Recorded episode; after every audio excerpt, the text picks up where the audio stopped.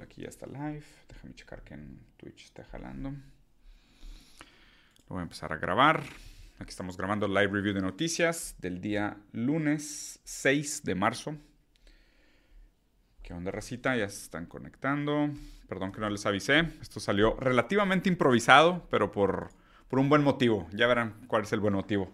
Pues nada, muy buenos días, mi querido, sensual y altamente desechable capital humano. Es un placer tenerlos por acá en este lunes. Hoy vamos a ver algunas noticias interesantes, algunas de ellas están correlacionadas, pero todas ellas de alguna manera describen nuestra situación como eh, sujetos contemporáneos del neoliberalismo y del capitalismo tardío y cómo estas condiciones materiales, económicas, políticas, culturales, sociales, eh, pues nos afectan y nos conforman y nos constituyen. Vamos a empezar con esta que la verdad es que creo que es un tema del cual eh, no me parece que se hable lo suficiente. Además, eh, al ver el encabezado de la noticia y leer algunos de los indicadores, creo que es algo que realmente vale la pena. Además, tengo... Eh, amigos, amigas que están en, en, situaciones similares y siempre es bueno recordar, ¿no? Bueno, esta noticia va de que un estudio reciente llegó a la alarmante conclusión que comparando el periodo entre 2017 y 2019 con el periodo 2021 a 2023, las mujeres después del periodo de gestación, las primeras semanas después del periodo de gestación, tienen ahora tres veces más eh, posibilidades de intentos de suicidio que el periodo anterior, o sea que hace tres, años. Definitivamente esto está vinculado al hecho de que la pandemia cambió muchísimo nuestra, nuestra situación y nuestra condición, pero también vale la pena especular y analizar un poquito eh, por qué el embarazo tiene que pensarse mucho más que como una condición física, se tiene que pensar también como una condición psicológica.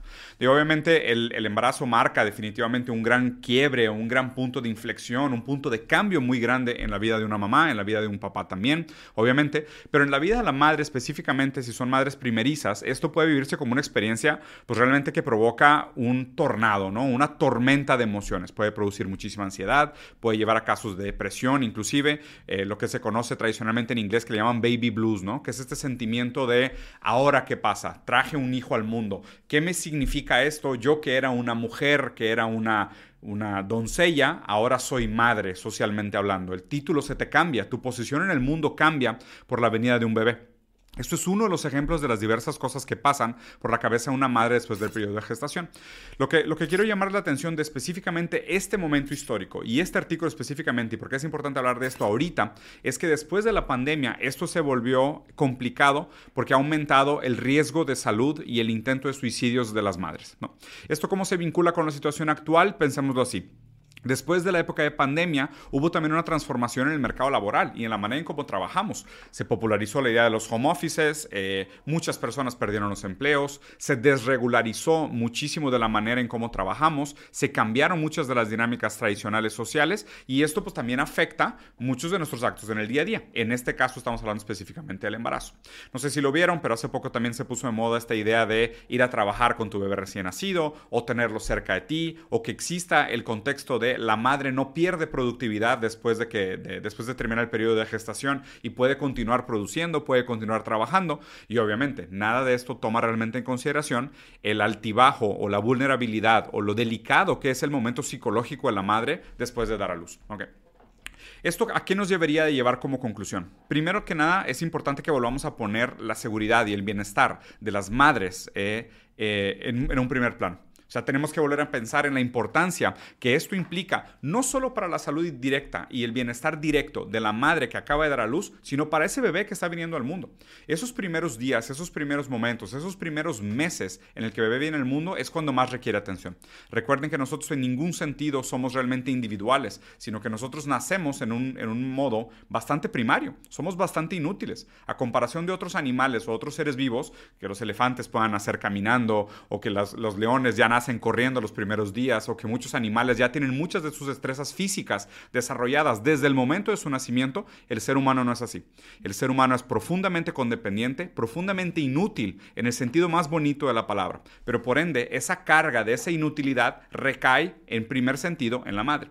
Si nosotros mantenemos una expectativa en ciertos sentidos absurda de que la madre tiene que proveer eh, todo aquello que el bebé recién nacido necesita, pero además necesita seguir produciendo socialmente y ganando dinero y ganándose un sueldo para poder tener vida, comida, techo y seguridad para su, para su infante, pues realmente estamos poniendo a la madre en un estrés psicológico, de ansiedad y de potencial depresión y de intentos de acabar con su vida, aún mayores de los que normalmente ya le competen en una situación tan traumática o tan complicada o tan llena de matices y, complejidades como lo es traer un bebé a la luz. Entonces digo, sé que es una noticia que está bastante humana, eh, muy, muy micro en el sentido de lo que tradicionalmente hablamos de geopolítica, pero invariablemente me parece un tema muy importante que platicar. Estas cosas tienden a pasar desapercibidas y sobre todo cuando hay grandes cambios macroeconómicos y culturales, justo estos eventos humanos son los que acaban pagando la mayor cuenta de esos procesos de transformación. Entonces es importante no quitar el dedo del renglón y tener en cuenta que en estos procesos donde hay cambios cambios estructurales en nuestra manera de actuar, estos actos que son literal fundamentales para la vida humana, nada más fundamental que la vida humana, para la vida humana que el propio embarazo, pues realmente corren un riesgo por todos estos cambios sistemáticos y el, efecto que, ejercen sobre tal. Pero bueno, pasando a eh, New York Times, aquí hay un par de noticias interesantes, pero hay una que realmente me sorprende, pero no tanto. Un segundo tren se acaba de descarrilar en Ohio. Digo, no sé si, si esto es sorpresa para alguien, pero sí, eh, hace poco tiempo, hace un par de semanas, tuvimos una gran catástrofe en el estado de Ohio, donde un tren acabó descarrilado y tiró desechos químicos, incluso un, producto químico que era usado como un arma química durante la Primera Guerra Mundial. Y este producto fue tirado en medio de Ohio. Contaminó ríos, bosques, mató la vida, la vida local eh, y además ahora apenas estamos viendo la cantidad de repercusiones que va a tener en la región. Bueno, por si esto no fuera poco, ahora un segundo tren se acaba de descarrilar. Esto es importante ¿por qué? Porque pensar en estas instancias y en estos accidentes como casos aislados, como eh, fallas en el sistema, es un gran error. Estos eh, descarrilamientos de trenes son sistémicos, suceden muchísimo. Y de hecho suceden bastante en Estados Unidos y tienen, claro, causas sistemáticas. ¿A qué me refiero con causas sistemáticas? El hecho de que muchas de estas empresas ferrocarrileras tengan... Eh, un índice de operación o un índole de operación privado, eh, la somete a la lógica del capital. ¿A qué me refiero con la lógica del capital? Eficiencia de costos, maximización de la ganancia, eh, recorte de presupuestos, eh, uso eficiente de los recursos. ¿no? Y esa lógica utilitaria, contable, economicista, tiende a producir errores de manera sistemáticas como un tipo de residuo de la lógica en sí misma. ¿A qué me refiero con esto? Bueno, si nosotros tenemos que transportar o tenemos que hacer el desplazamiento de un millón de trenes en un mes, bueno, pues tenemos una serie de recursos que tenemos que utilizar de la mejor manera para llevar ese millón de trenes desde su origen hasta su destino, pero siempre en mente con la idea de que la ganancia tiene que ser preservada y no solo eso, muchas veces que la ganancia tiene que ser incrementada. Entonces la propia lógica del sistema tiene connotaciones amorales. ¿A qué me refiero con amorales? Que no operan en un sistema de bien y mal, no les interesa la moral, porque no operan como una intencionalidad humana o no, no, no operan con el bienestar humano en su, primera, en su primera intención, en su primera prioridad. La prioridad siempre es la maximización de la ganancia y el mejor uso de los recursos disponibles. Obviamente, presupone que el mejor uso de los recursos disponibles tiene en sí una lógica moral implícita, lo cual no necesariamente es cierto y lo cual no necesariamente está en el mejor interés de la vida humana y no está en el mejor interés de nosotros como capital humano. El hecho de que exista un segundo tren que choca o que tiene un accidente en el mismo estado, en la misma región, nos revela por lo menos de que esto sí es un problema sistemático. Otra cosa que es eh, importante mencionar para esta noticia es que no sé si recuerdan, pero al final del año pasado, en diciembre, eh, Biden tuvo una gran discusión en, en la Cámara en Estados Unidos hablando sobre la libertad de los trabajadores de la industria ferroviaria de poder hacer huelgas. Y en ese momento se decidió que no, que los trabajadores de la industria ferroviaria no tenían derecho a hacer huelgas. Inmediatamente después de que les quitaron los derechos a hacer huelgas, ¿qué pasó? Despidos, reducciones de sueldos, reducciones de personal y reducciones de derechos laborales de los trabajadores de la industria. Inmediatamente después, ¿qué pasó?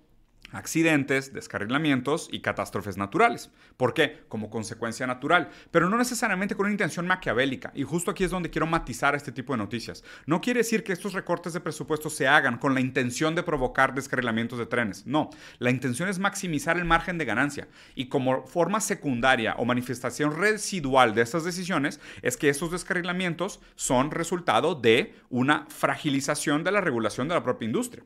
Entonces, cuando se pone en contraste la idea idea de industrias privadas que se autorrigen o pueden autodeterminarse en contra de industrias controladas o públicas que responden a una serie de organismos reguladores que están constantemente juzgando la manera en la cual se produce el valor, pues los resultados son diferentes. ¿no? Y tampoco quiero ponerme aquí ahorita como defensor de ninguna de las dos posturas. Simplemente lo que estoy haciendo es revelar sistemáticamente cómo el resultado que nosotros vemos en el mundo material está vinculado al hecho de cómo estas eh, decisiones responden a toda una lógica estructural que está por encima de la categoría en sí misma. Entonces no es tan fácil como simplemente decir, ah, un tren se descarriló. No, sino que el tren se descarrila por una serie de factores anteriores que relacionados unos con otros acaban produciendo este resultado. Pero la historia no acaba ahí.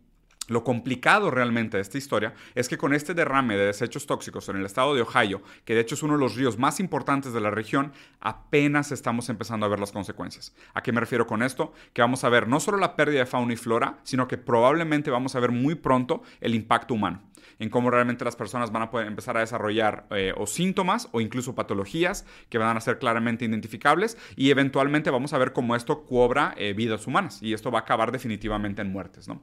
Esto es importante recordarlo también porque constantemente se hace este dedo en la llaga de historias como Chernobyl, ¿no? Y hablando de que Chernobyl fue una gran catástrofe en un sentido por el problema de la burocracia pública y por el abuso de la burocratización pública y las mentiras y cómo esas mentiras y la burocracia ineficiente llevaron a la gran catástrofe de Chernobyl. Bueno, pues en la industria privada sucede algo muy similar, muchísimo similar, en nombre de la ganancia, ¿no? Se esconde el error humano a través de las fallas sistémicas, pero realmente hay mucho más en común el descarrilamiento del tren de Ohio con el, con el desastre que tuvimos en Chernobyl.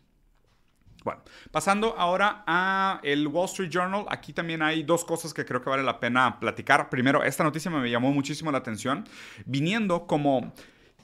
Nos debería de dar miedo que Estados Unidos otra vez tome una postura y adopte discursos bélicos.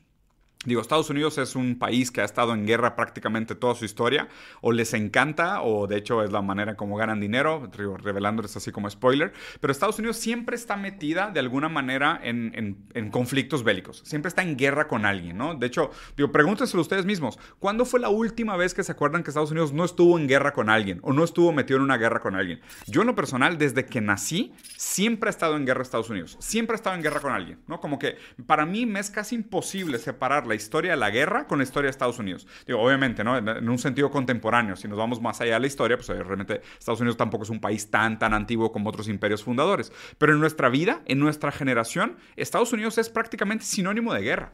Sinónimo de guerra, no solo en un sentido práctico, material, sino en un sentido de entretenimiento.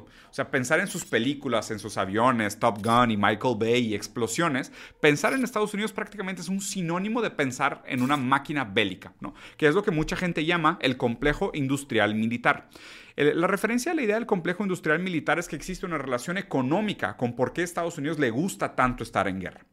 Porque es una manera de eh, ejercitar el músculo productivo de Estados Unidos siempre en nombre de un bien social, de un bien nacionalista, de un bien nacional, ¿no? Que obviamente refleja la identidad azul, blanca y roja de los colores de la bandera y el patriotismo americano, pero siempre escondido por detrás de ese nacionalismo, patriotismo y orgullo está la invasión, la destrucción, el bombardeo, el belicismo, la, la guerra como un fin en sí mismo la guerra como un fin en sí mismo. ¿no? no responde más que, nada a la, más que nada a la perpetuación de los propios intereses de Estados Unidos como una máquina, eh, de nuevo, bélica e industrial.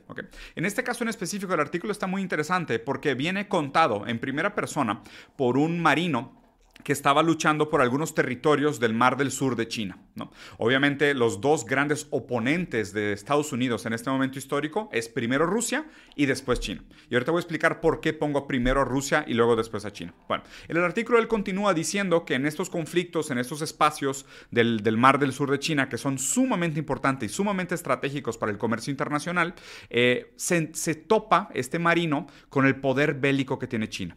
Y por un segundo siente miedo al sentirse poco preparado como parte del ejército americano. Y escuchen esto, imagínense el ejército americano con un tipo de autoconciencia, reflexionando sobre sí mismo, sobre su capacidad bélica real en contra de otros estados. Porque también se ha comentado mucho por especialistas en geopolítica que además de la fantasía americana de que su ejército es realmente el más poderoso del mundo, eh, muchos países los están alcanzando. Y obviamente sí es verdad que hoy la inversión que hace Estados Unidos, que es billonaria, la inversión que hace Estados Unidos en, el ejército y en armas es billonaria, también es cierto que otros países han estado incrementando su inversión. No le llegan ni a los talones a Estados Unidos, pero también se habla mucho de la eficiencia con la que se hacen estos gastos, porque de nuevo, Estados Unidos hace inversiones en el ejército como parte de su estrategia económica, no solo parte de una estrategia de defensa, es, es en sí mismo el proceso de desarrollo económico de Estados Unidos, es su máquina bélica. Continuando con el artículo, esta reflexión sobre toparte con, otra, con otro poder militar como el de China te hace reflexionar sobre el propio poder americano. ¿no? Y el nombre del artículo es, tal vez Estados Unidos todavía no está listo para un gran conflicto de poder. Okay. Eh, Hoy realmente estamos viviendo en un momento muy interesante histórico donde parece que existe la posibilidad de un surgimiento de un mundo multipolar. ¿A qué se refiere con el surgimiento de un mundo multipolar? No solo nuestra generación está condicionada por un tipo de dominio hegemónico de la narrativa americana, crecimos con películas americanas, escuchando música en inglés, con su cultura siendo exportada, su estilo de vida, sus restaurantes, todo el mundo comió o soñó con comer en un, en un restaurante de McDonald's cuando estaba chiquito, se exportaba este estilo de vida como el modelo hegemónico político y económico a ser exportado a todo el mundo. En los últimos años, y esto es realmente reciente, creo que ni siquiera tiene una, una, década, empiezan a surgir otras alternativas. De repente, el éxito del modelo chino, como con el CCP, con el Partido Comunista Chino, y el socialismo con características chinos, como ellos mismos se autodenominan, parece postular una alternativa para el desarrollo de la humanidad. Y de repente, aquello que se vendía como la única alternativa, ahora parece que nos da diferentes opciones. Y de nuevo, eso nos hace reflexionar sobre el propio modelo hegemónico americano, porque antes ese modelo hegemónico americano, por más que tuviera todos los problemas del mundo, decíamos, bueno, no es el mejor, pero es el menos peor. Y ahora volteamos a ver hacia China, de alguna manera también a lo que ha logrado Rusia, y decimos, bueno, pues tal vez ya no sea el menos peor de las alternativas. Tal vez realmente existan otras alternativas que deberíamos de contemplar como humanidad. Este cuestionamiento es el surgimiento de la idea de la posibilidad de un nuevo mundo multipolar. Esto asusta muchísimo a Estados Unidos, porque gran parte de su proliferación económica depende de un dominio hegemónico y económico del resto del mundo, que se ejerce a través de, la arma, de las armas, de la guerra, del control del petróleo, de los recursos naturales como el litio, eh, en fin, como el alimento, como una serie de cosas. En el momento que nosotros volteamos a ver el mundo con alternativas, Estados Unidos dice, bueno, lo primero que tengo que hacer es acabar con la posibilidad de esas alternativas. Y hay dos maneras de acabar con la esperanza de esas alternativas. La primera es a través de la vía de la propaganda. Entonces es normal que los malos de las películas siempre sean chinos, afganos o rusos. Y eso es normal. Entonces toda la maquinaria de propaganda se alinea para hacernos creer que todas aquellas alternativas viables son nefastas, horribles, inmorales y no deberíamos ni siquiera contemplarla. Entonces viene aquí todas estas bolas de artículos que pueden encontrar millones de encabezados iguales. Eh, prosperidad económica en China, pero a qué costo, ¿no? Eh, servicio de gastos médicos gratis en, Cuba, pero a qué costo, ¿no? Eh, incremento de la expectativa de vida en, China, pero a qué costo, ¿no? Proliferación de la cultura rusa, pero a qué costo, ¿no? Esta idea de a qué costo siempre es para hacernos temer de la posibilidad de una alternativa y, y quedarnos conformes y pasivos y de alguna manera mediocremente pensando que lo que tenemos hoy es la mejor y alternativa viable hacia el futuro que tenemos disponible. Entonces, la, esa es la primera vía de combate, que es la vía de la propaganda. La segunda vía de combate es realmente el combate bélico real, es el combate caliente, no la guerra fría, la guerra caliente, ¿no? Que aquí hay dos cosas. Primero, la estrategia de la expansión de la OTAN hacia la frontera con Rusia es una estrategia y un intento geopolítico de la balcanización de Rusia. Rusia como territorio geopolítico es probablemente el de los más importantes del mundo, nombrado como Motherland, la tierra madre, no solo por su riqueza natural, sino por su acceso a los diferentes mares a los que, a los que está conectado y tiene frontera directa, por su gigantesca extensión territorial, es muy malo para Estados Unidos que exista un país tan grande, tan rico, tan diverso y tan bien conectado como Rusia. Lo mejor para Estados Unidos es que se balcanizara Rusia como la conocemos hoy. ¿A qué se refiere el concepto de balcanizar? Que se fragmentara en pequeños estados, en guerra entre ellos, para que así Estados Unidos pudiera ir conquistando militar y también políticamente a través de la expansión de la OTAN estos pequeños territorios y así fragilizándolos. Porque es muy diferente como Estados Unidos puede llegar y negociar directamente con Rusia su compra, su manipulación y su sumisión a sus intereses económicos versus tener que negociar con pequeños estados fragmentados como lo es Ucrania, Polonia y en fin, todos estos estados que ya están balcanizados después de la caída de la Unión Soviética. Obviamente, aquí no acaba el plan, porque de la misma manera que hoy Rusia representa una primera oportunidad para que Estados Unidos perpetúe su dominio hegemónico, económico y cultural del mundo, después, si se logra este, este, este primer compromiso, esta primera intención con el territorio de Motherlands en Rusia, definitivamente el próximo estado que sufrirá un riesgo de intento de balcanización será China. Y esto está abiertamente sabido. Ya empezó mucho de la propaganda sinofóbica en Estados Unidos, donde constantemente se mete el miedo de, Rusia, de Rusia y de China. Y de hecho no sé si han visto, pero hay una obra de teatro específicamente que se llama Shenmue que estuve investigando un poco. Y en esta obra de teatro Shenmue está, primero que nada, fondeada por think tanks libertarios americanos en China y además por eh, partidos reaccionarios de derecha en China que son separatistas y son anti-partido PCC, o sea, anti el Partido Comunista Chino. Y en esta obra Shenmue dice China antes del comunismo. Y literalmente, descaradamente, una obra de propaganda, entretenimiento, te dicen lo bello que era China antes de la llegada o el ascenso del comunismo desde Mao, Mao Zedong y, todos demás, hasta ahorita llegar a Xi Jinping en, China.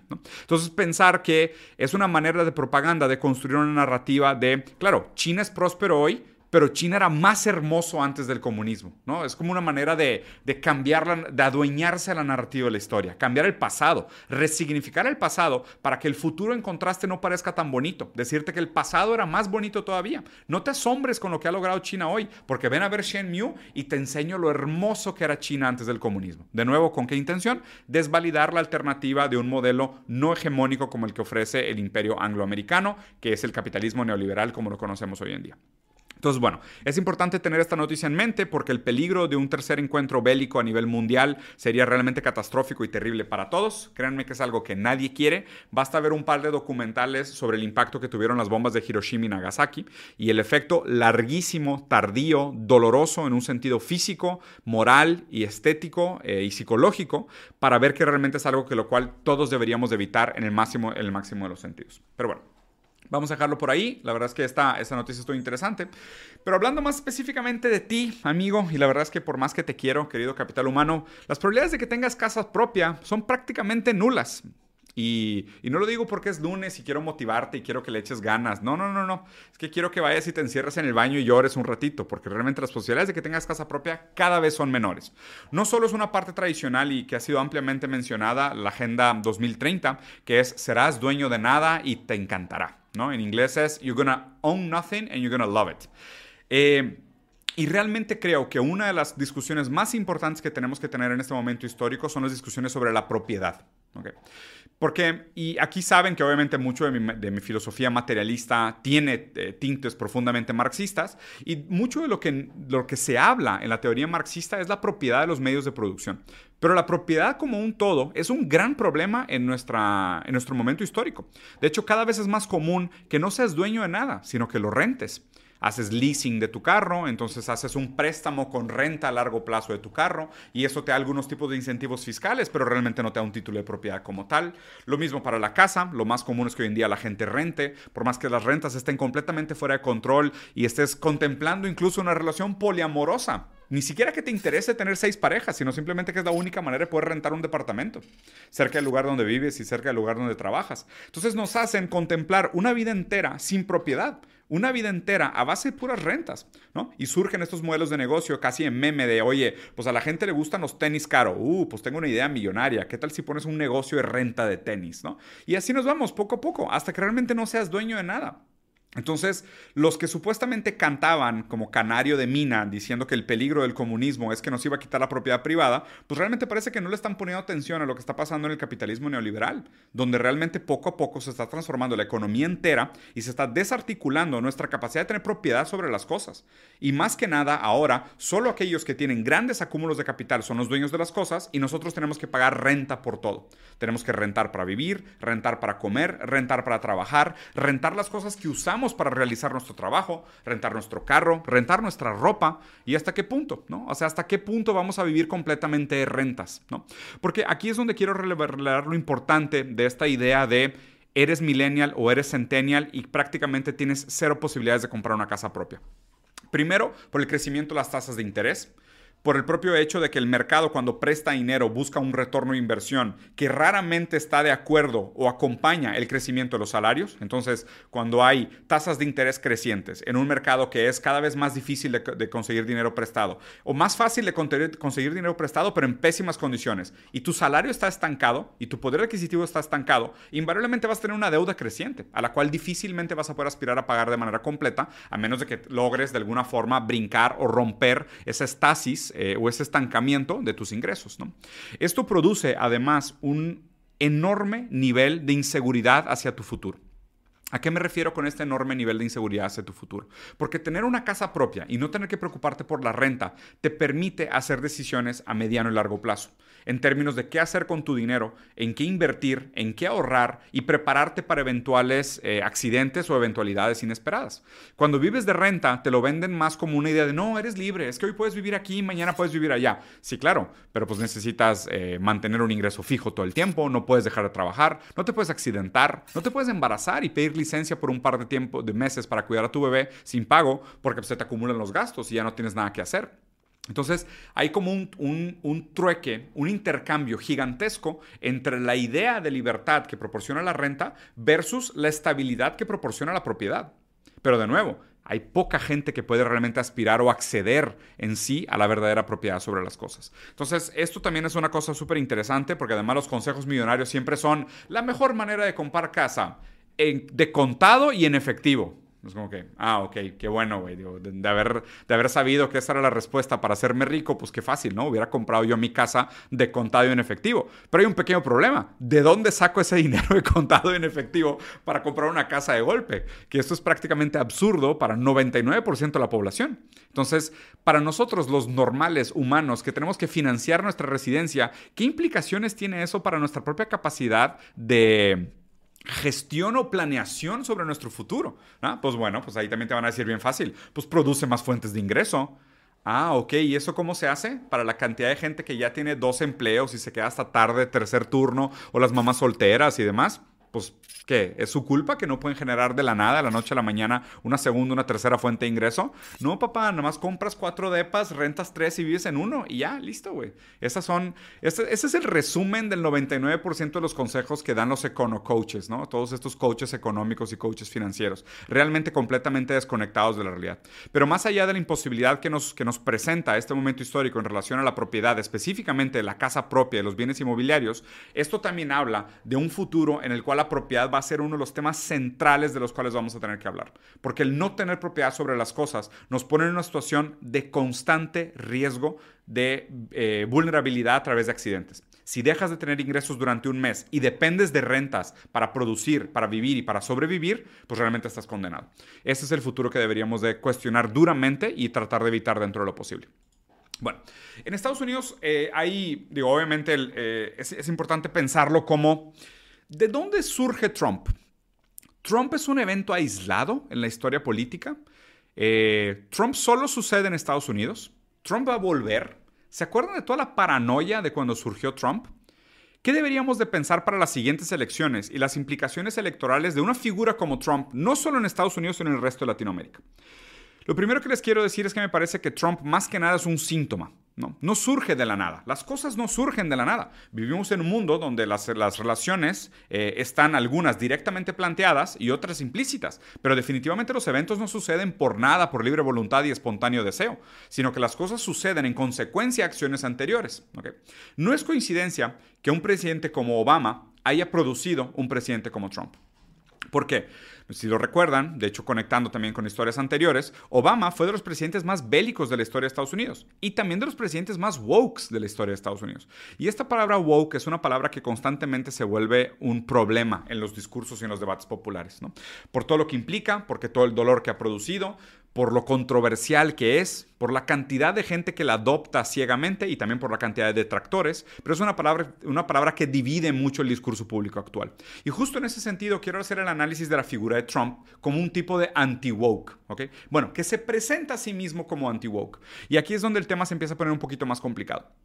Justo la incapacidad de Obama de producir mejores condiciones de vida para la masa trabajadora americana, para la verdadera base de la pirámide americana, es lo que produce un fenómeno, un fenómeno como Trump, un tipo de conservadurismo reaccionario que va en contra de aquello que está establecido, ¿no? Porque Obama fue ah, el primer presidente negro de Estados Unidos, el presidente que puso el cambio y la transformación del sistema de salud americano para que tuvieran más, más posibilidades. Bueno, y aún así, la gran masa de las bases trabajadoras de Estados Unidos no estaba teniendo mejoras, no estaba, metiendo, no estaba sintiendo mejoras. ¿Por qué? Porque tradicionalmente el sistema neoliberal, económico y político produce beneficio para una escasa y muy pequeña minoría para los que están a mero arriba de la pirámide. Para las grandes empresas, los accionistas, los capitalistas, los CEOs, los fundadores y los socios, para ellos sí hay una ganancia para el trabajador de piso, de planta, de calidad, de limpieza, el conserje, el gerente, realmente los cambios son detrimentales, minúsculos e incluso muchas veces invisibles.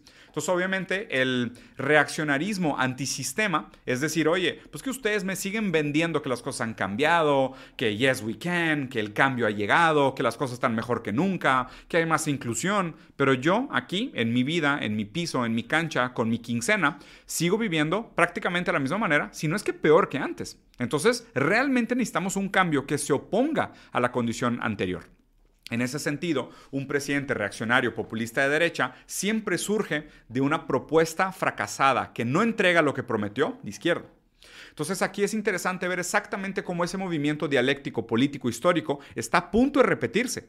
Porque las mismas condiciones estructurales que produjeron a Trump, que fueron Obama, que de nuevo no se, no se solucionaron en un sentido de síntesis con Trump, ahora se repiten en Biden.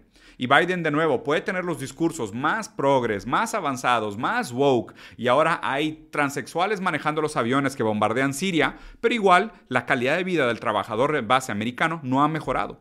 Lo que se han beneficiado son las grandes empresas y los mismos de siempre. Entonces, ¿qué produce esto? Un hartazgo con la promesa vacía, woke, liberal de la izquierda, y de nuevo vamos a ver un resurgimiento de una derecha reaccionaria populista en Estados Unidos. En este caso existe la posibilidad de que vuelva a ser Trump, pero hay otros candidatos. En este caso, DeSantis, que es el gobernador de California, se postula como uno de los candidatos más fuertes para esto.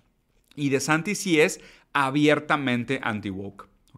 Obviamente el discurso woke da para un análisis muchísimo más profundo sobre su perspectiva desde género, sobre libertad, sobre identidad, sobre la constitución del sujeto, lo cual no es el punto del análisis de esta noticia. Simplemente lo que les quiero mencionar aquí es que de la misma manera que Trump no es un evento aislado que sucede en el vacío, es producto de condiciones materiales anteriores, que es justo la propaganda vacía liberal de izquierda de Estados Unidos que no mejoró las bases materiales de la clase trabajadora, produce a Trump, lo mismo pasa con el gobierno de Biden. Biden tiene la misma incapacidad de mejorar las condiciones y las bases materiales de los trabajadores de Estados Unidos y su ineficiencia va a producir un nuevo Trump. O sea, va a producir otro movimiento reaccionario de derecha. Y obviamente esta lectura se puede hacer en toda Latinoamérica. Esto está mucho más cerca de nosotros de lo que creemos. Esto pasa pues, tal vez en México, esto pasó en Brasil con Lula y Bolsonaro. Esto pasó definitivamente en Chile, esto pasó en Argentina, esto pasó en Colombia. Entonces, esto no es un fenómeno único y restricto a Estados Unidos, sino que Estados Unidos parece estar un poco más adelantado. Y si somos capaces nosotros de entender lo que está sucediendo en Estados Unidos, tal vez eso nos dé lo suficiente como herramental crítico para pensar nuestra propia situación y las implicaciones que tiene para nosotros como agentes políticos de la sociedad actual. Bueno. Por último, voy a cerrar con una noticia bastante local. La gran noticia, la llegada de la planta de Tesla a Monterrey. Digo, para la gente que me sigue de otros países, soy brasileño, pero vivo en la ciudad de Monterrey, en el norte de México. Y hace poco anunciaron que van a abrir una gran planta de Tesla aquí en la ciudad de Monterrey.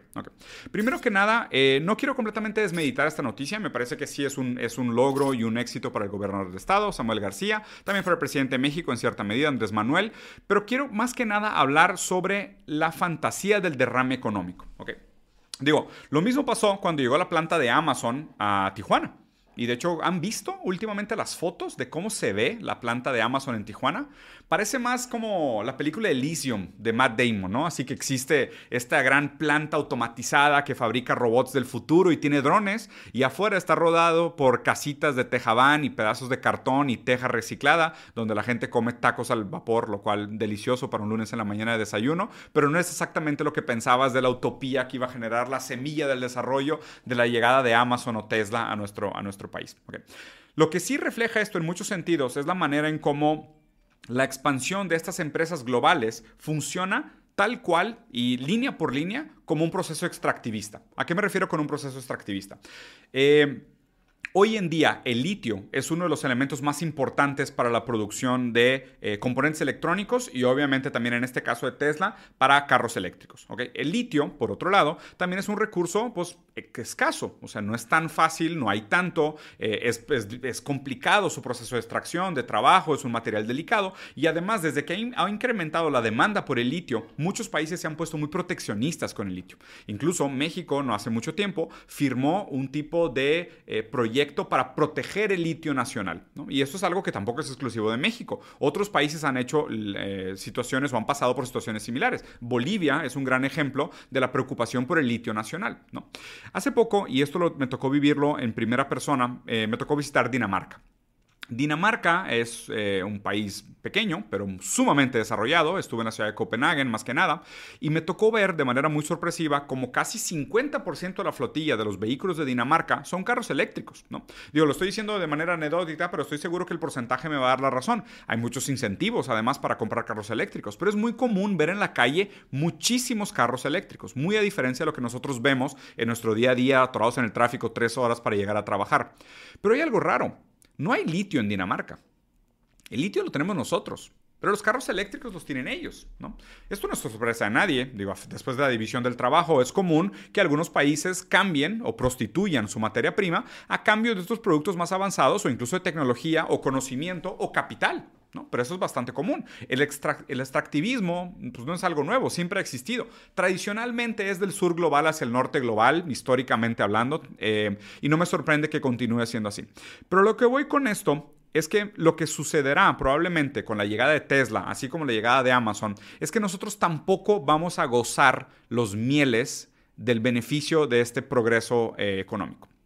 ¿Qué va a pasar? En grandes rasgos, primero que nada, Tesla es parte de una empresa eh, internacional, multinacional, que obviamente hace miles de esquemas fiscales para pagar la menor cantidad de impuestos en todos los países en los que opera, pero vamos a suponer que es como la, el bebé de Elon Musk, ¿no? Por más que no lo sea en un sentido pragmático, por lo menos en un sentido estético y propagandístico sí lo es. Entonces, primero que nada, lo que hay que pensar es que la, el gran beneficio que va a generar Tesla en sí mismo como empresa no se queda en el país, ¿ok? Eso es obvio porque no es una empresa nacional, no es una empresa mexicana. Entonces, bueno, pero eso ya lo sabíamos. Segundo, es bueno, pues va a haber un poco de generación de empleos. Claro, sí es verdad, van a haber empleos. Pero ¿qué tipo de empleos? ¿Qué tipo de empleos y por qué la importancia de la pregunta qué tipo de empleos?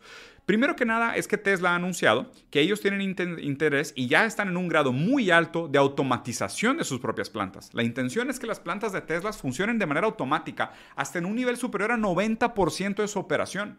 Entonces cuando la gente piensa, uy, una enorme montadora de carros, sí, pero con un nivel arriba del 90% de automatización, es lo que buscan. Entonces, bueno, el tema de los empleos, primero ya es a corto plazo y segundo, qué tipos de empleos, ¿no? Porque la parte de la generación del verdadero capital intelectual, de las patentes, de la tecnología que se desarrolla para los sistemas internos y la, y la gran, eh, ¿sabes? El, el, gran mesmero tecnológico que nos producen los carros eléctricos y que se manejan solos, pues no se va a hacer aquí. Eso se va a continuar haciendo en, el Valle de Silicio, ¿no? En California o en Estados Unidos o otra vez en laboratorios, en incubadoras en Alemania o en otros países, ¿no? Pero definitivamente aquí no. Aquí nos van a tocar los trabajos de poco valor agregado. Tal vez algunos toquen algunos trabajos intermediarios, no lo dudo, ¿no? Entonces, el tipo de empleos es importante porque, por ejemplo, países como China hacen las cosas un poco diferentes. Y eso también me tocó en primera persona. Yo abrí una empresa en Singapur. Y Singapur en muchos sentidos es un laboratorio de incubadora económica y política de China. Entonces, en Singapur, tú para que abras una empresa, tienes que tener por lo menos 50% de los socios y de la fuerza de trabajo local. Entonces, eso te obliga a hacer una transferencia de capital intelectual y entrenar a la gente local para que sepa hacer y entienda la tecnología que estás usando en todos los niveles de la empresa. Eso se me hace sumamente interesante. Eso pasa en Singapur, pero también pasa en China. Es porque China, en un gran sentido, durante mucho tiempo prostituyó su mano de obra barata, pero con la condición de que se entrenara y se quedara el conocimiento de la tecnología en China. En mucho tiempo culpamos a los chinos de que se copiaban de todo. Claro, porque estaban aprendiendo a hacer aquello que iban a hacer las empresas a su país y robarse su mano de obra barata. Nosotros no hacemos eso.Nosotros solo vendemos nuestra mano de obra barata y no pedimos a cambio que el capital intelectual se quede para que eventualmente nosotros podamos competir contra esas empresas. Ni lo soñamos. Simplemente decimos, con que me produzcas un par de empleos es suficiente. Con eso me voy por servido, llévate, mi materia prima que la materia prima es el último punto importante de este análisis. ¿no? Con el proteccionismo nacionalista que ha surgido alrededor de la industria del litio o de la extracción de litio, eh, el hecho de que llegue Tesla a México no es sorpresa. ¿no? Tesla también, eh, bueno, Elon Musk directamente negoció en su momento con Bolsonaro para la desregularización del Amazonas ¿no? y la posibilidad de extraer diferentes cosas y materias primas del Amazonas y también la expansión de la tierra agrícola para la producción de soya, lo cual es uno de los productos de exportación más importantes para el mercado de agronegocios brasileño. El hecho de que al mismo tiempo se dé la guerra por el litio, la protección del litio y venga Tesla a instalarse a México no es coincidencia. ¿Por qué no es coincidencia? Porque si no puedo yo acceder al litio como, como commodity de exportación, como commodity que pueda llevarme yo mi país a cambio de capital, ¿qué hago? Te pongo una planta allá. Y así tengo acceso directo al litio porque estoy en territorio nacional. La negociación debería de ser por lo menos un poco más fácil o un poco más asequible. Porque si ya me invitaste a tu país a poner una planta, ahora te voy a decir, oye, por cierto, voy a ocupar tu materia prima para la producción de mis productos y me vas a decir que no, qué raro, ¿no? Pero ahora la pregunta es, ¿dónde van a ser usados estos Teslas? ¿Y qué tan asequibles son realmente para el mercado mexicano? O si tienen algún tipo de apoyo, esquema, subsidio para que el mexicano tenga acceso a ello. ¿no? Y el otro último factor agravante de todo esto es la crisis del agua, que esto obviamente requeriría un análisis muchísimo más específico, pero invariablemente es un punto que tenemos que tener en cuenta. Monterrey acaba de pasar por una crisis de agua muy profunda, por los motivos que ustedes quieran calificar, históricos, de administración, de gestión o escasez o propios, fenómeno natural, ¿no? escasez de lluvia tal cual que sí fue un problema, o la combinación de todos estos factores, pero es verdad que tuvimos un problema, un problema de abastecimiento de agua. La producción de vehículos consume muchísima agua. Y ahora de nuevo, ¿Para qué? ¿A cambio de qué? Digo, definitivamente los carros no son para nosotros, no los van a regalar. Entonces, si no tienes el poder adquisitivo, da igual. Eh, segundo, pues no, pues los empleos generados. Pues ya determinamos que los empleos generados son normalmente de bajo capital intelectual y aparte tienen una fecha de caducidad muy corta porque Tesla lo que busca es la automatización. Y el tercero lo mejor sería recaudación fiscal, pero normalmente estas negociaciones siempre vienen con muchísimos años de perdón fiscal. Entonces realmente habría que entender, ¿hay beneficio? Sí, definitivamente va a haber beneficio. Como lo dije en un tweet, yo creo que realmente sí va a haber beneficio, para un grupo muy reducido de personas, que son los que ya son dueños de plantas aledañas que le van a proveer productos a Tesla para montar sus carros, los dueños de los terrenos donde se van a instalar, los dueños de las constructoras que van a producir y van a desarrollar toda esta infraestructura necesaria. Y a fin de cuentas, si no hay un incremento o si no se percibe un incremento en el salario directo de los trabajadores del Estado, Realmente lo único que va a haber aumentado es la margen de ganancia de los que ya eran dueños de los medios de producción y están vendiendo terrenos, maquinarias y materia prima. Entonces, me parece que esta llegada de Tesla a México tiene que celebrarse, sí, porque hay posibilidades de desarrollo. Definitivamente van a haber algunos efectos positivos, pero constantemente vamos a tener que mantener un ojo muy crítico para ver todas las repercusiones y todos los efectos imprevistos que puede producir, pero además también con una conciencia muy clara de que históricamente la idea de derrame económico es una gran, gran mentira, tanto política como económica, que viene de la mano con el neoliberalismo. Pero bueno, muy bien. Espero les haya gustado, los voy a dejar por aquí. Estuvo justo la, media hora que habíamos planeado originalmente. Como siempre, dejen sus comentarios. Voy a tratar de streamear en la tarde si tengo tiempo, pero la verdad es que como mañana me voy a la Ciudad de México, está medio correteado mi día. Entonces, nada, Capital Humano, disfruten, los quiero mucho. Hasta luego, adiós.